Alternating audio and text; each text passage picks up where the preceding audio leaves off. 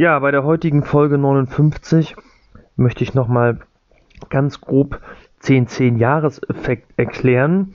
Wenn ihr Immobilien, die ihr bisher im Privatvermögen gehalten habt, ähm, außerhalb von 10 Jahren verkauft. Ähm, ich habe da ja schon mal eine eigene Folge zugemacht zu dem Paragraphen 23 Einkommensteuergesetz.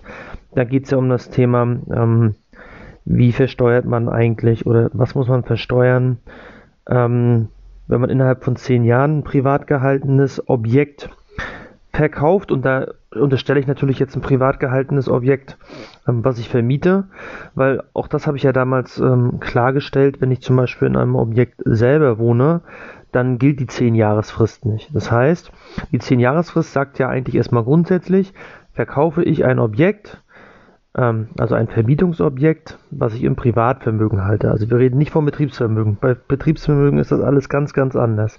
Also wenn ich es im Privatvermögen habe und ich verkaufe es innerhalb von 10 Jahren, ist der Gewinn, der da im Zweifel entsteht, ähm, steuerpflichtig und ich muss darauf Einkommensteuer zahlen. Bin ich außerhalb von 10 Jahren ähm, und es treffen keine Besonderheiten, die äh, vielleicht eintreten könnten, ähm, und im Normalfall treten die auch nicht ein, ähm, liegen die nicht vor, dann ist das Ganze steuerfrei. Das heißt, wenn da ein Gewinn entsteht, ähm, dann ist der im Endeffekt äh, nicht der Einkommensteuer zu unterwerfen. Ja, und ähm, wie gesagt, es gibt so ein paar Besonderheiten. Wenn ich zum Beispiel das Objekt komplett privat genutzt habe, also mit privat meine ich nicht vermietet, sondern ich habe da selber drin gewohnt, ähm, da muss ich die zehn Jahre nicht einhalten und es bleibt trotzdem steuerfrei. Wenn ich das zum Beispiel mal vermietet habe und ähm, dann dazu wechsle, dass ich da jetzt selber drin wohne, ähm, dann muss ich ähm, äh, einen Drei-Jahres-Zeitraum einhalten, wobei der Drei-Jahres-Zeitraum ähm, am Ende nicht ähm, drei volle Kalenderjahre sind, sondern es muss am Endeffekt müssen nur drei Veranlagungszeiträume betroffen sein.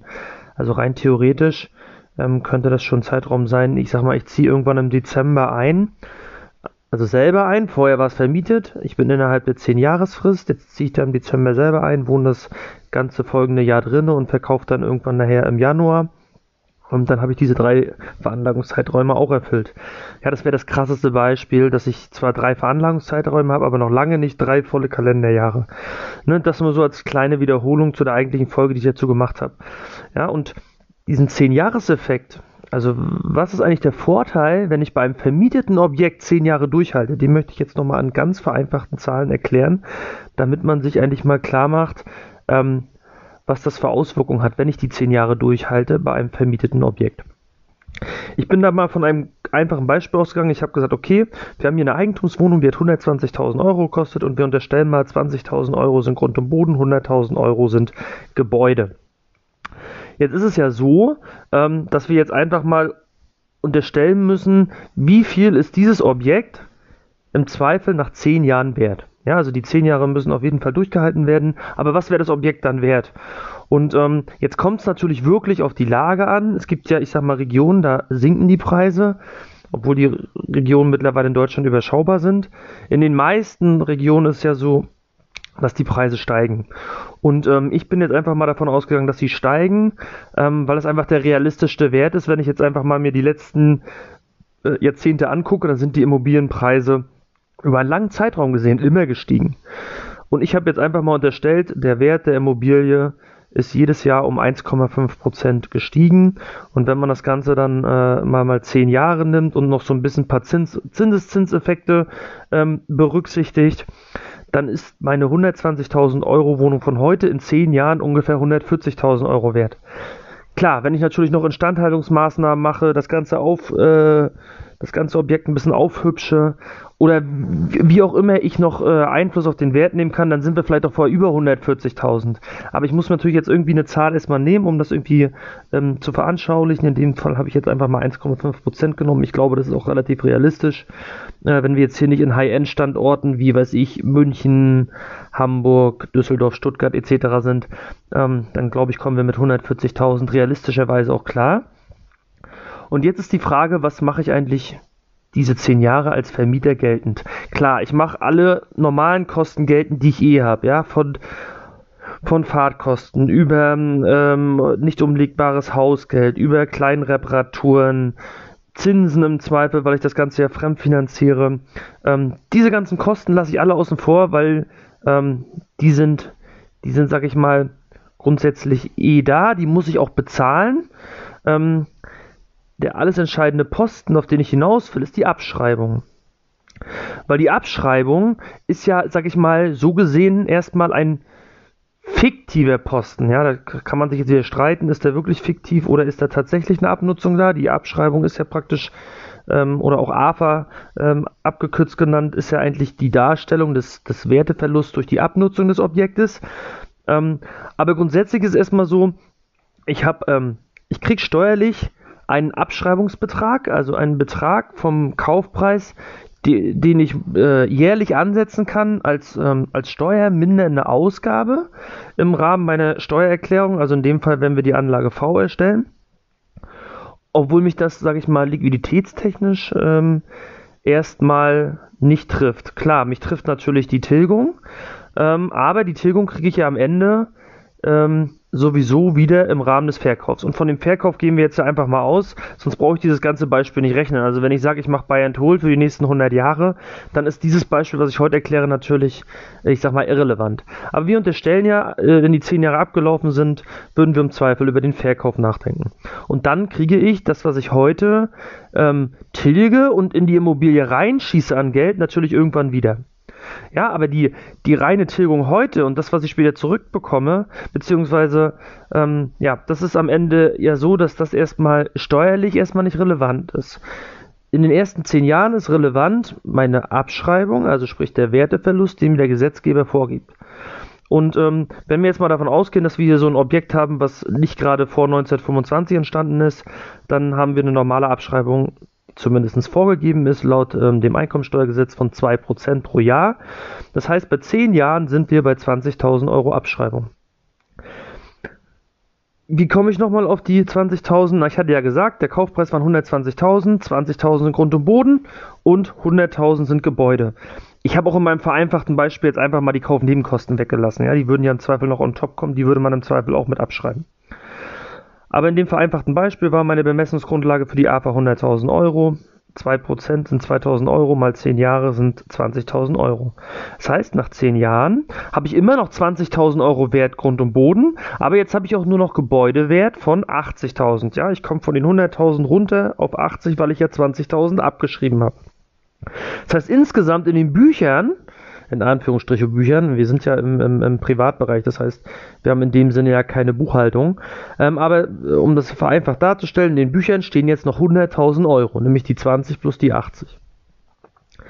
Auf die 20.000 Euro habe ich im Zweifel mit einem Steuersatz zum, rechnen wir mal hier mit 45 Prozent, ähm, also sag mal, wir sind richtig gut drin im, im, im Steuersatz, im Spitzensteuersatz und ähm, dann sind wir irgendwo am Ende ähm, bei 9.000 Euro Steuerersparnis über die 10 Jahre.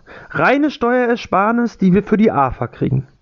Ja, also wir haben hier erstmal einen steuermindernden Effekt, der macht ungefähr 9000 Euro aus, weil wir über 10 Jahre insgesamt 20.000 Euro AFA bekommen haben. Also die habt ihr euch vom Finanzamt erstmal wiedergeholt. Und jetzt kommt der Effekt, dass wir nach 10 Jahren verkaufen. Ich hatte ja gesagt, jetzt ist das Objekt schon 140.000 wert. In den Büchern steht es aber mit 100.000. Das heißt, wir machen so gesehen einen steuerlichen Gewinn von 40.000 Euro. In den 40.000 Euro, also wie, oder wie entstanden eigentlich die 40.000 Euro? Na, das ist zum einen meine Wertentwicklung von 1,5% äh, Wertsteigerung pro Jahr, das machte 20.000 Euro aus von ursprünglich 120 auf jetzt 140, das sind 20.000 Euro. Und dann habe ich nochmal die 20.000 Euro AFA, die ich geltend gemacht habe, die sich jetzt gar nicht, ähm, die tatsächlich gar nicht entstanden sind. Also der Gesetzgeber hat gesagt, du kannst AFA geltend machen. Jetzt hat sich herausgestellt, der Wertverlust war gar nicht da. So ist ja im Zweifel bei den meisten ähm, auch der Standardfall. Ja, sie kriegen zwar eine AFA, aber eigentlich äh, äh, lässt das Objekt an Wert gar nicht nach. Das heißt, wir haben am Ende, wir haben erst 20.000 Euro Kosten für die AFA geltend gemacht, wo wir uns 9.000 Euro draus vom Finanzamt wiedergeholt haben. Und jetzt müsste man ja nicht sagen, naja, aber jetzt machen wir einen Gewinn umgekehrt von 40.000 und darauf wird ja auch wieder Steuer anfallen und das ist der Effekt. Nein, nach 10 Jahren ist dieser Verkauf, weil das Objekt im Privatvermögen gehalten ist, steuerfrei. Das heißt, wir haben vorher 20.000 Euro steuerlich geltend gemacht und uns da Steuern wiedergeholt. Und auf die 40.000 Effekt, den wir jetzt haben als Gewinn, zahlen wir keine Steuern. Und das ist der, sag ich mal, der doppelte Effekt, den wir eigentlich haben.